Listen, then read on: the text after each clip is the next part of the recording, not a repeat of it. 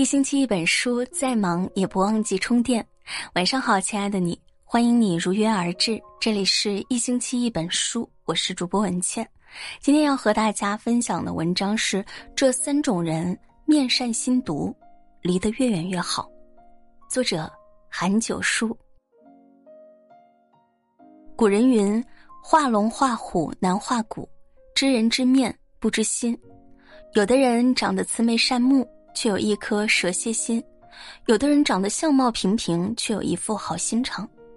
人不可貌相，在一张好看的皮囊之下，我们往往难以看透一个人的真实内心。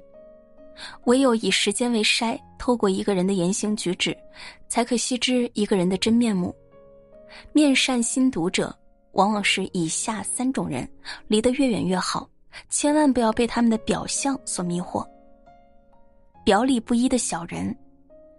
古人云：“金玉其外，败絮其中。”古人以此讽刺那些身居高位却不作为的武将文官，表面如金似玉，实际却如破旧棉絮般毫无价值、毫无意义。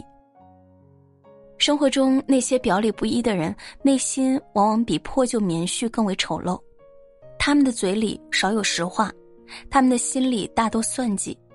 表面上与谁都合得来，实际没多少人愿意和他们打交道。他们善于在人前说人话，在人后说鬼话，总见不得别人的好。日复一日，以挑拨离间、搬弄是非为乐，把别人的生活搅得一团糟。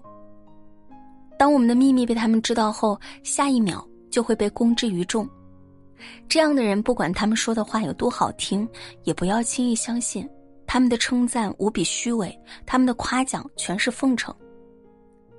大学言：“此谓成于中，行于外，故君子必慎独也。”正人君子大多表里如一。我们只有与言行一致的人交往，才能避免被利用、被陷害，让圈子简单化。笑里藏刀的坏人。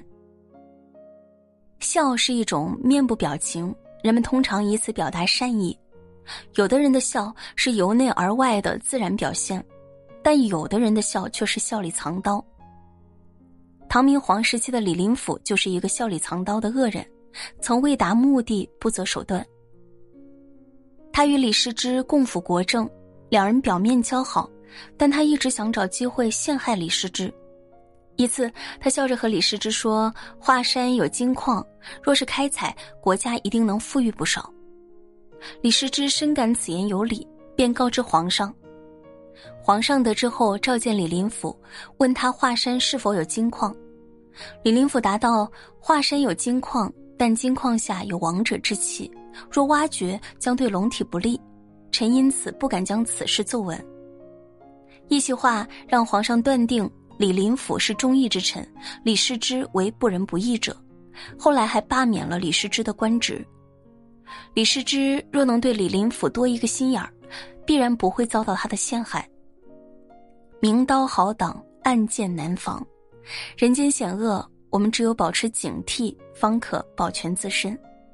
正所谓害人之心不可有，防人之心不可无。对于那些笑里藏刀的人，我们一定要保持距离。永远不要对这样的人推心置腹。过河拆桥的恶人。佛说，二人世间难得。何等二人？一者所不可谓行恩，二者受恩复报恩。行善报恩皆是人间美德，反之不懂感恩，便是人性最大的恶。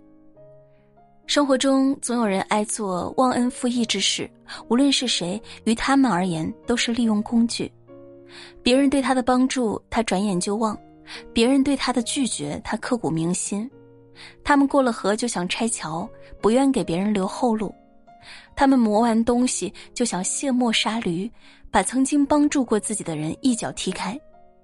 这样的人早已丧失了良知，比狼还可怕。有句话是这样说的：“感谢是美德中最微小的，忘恩负义是恶习中最不好的。心怀感恩是人之根本，不懂感恩的人没有做人最基本的原则和底线，遇到一定要远离。虽说相由心生，境由心造，但一个人完全可以通过控制自己的表情，伪装面善。习惯戴面具的人，难以被人看透面具之下是邪是正。唯有通过观察一个人的一言一行，才能更加全面的了解一个人的内在品性。面善心毒的人，往往表里不一，笑里藏刀，过河拆桥，遇见一定要远离。余生可贵，永远不要让这样的人踏进我们的生活。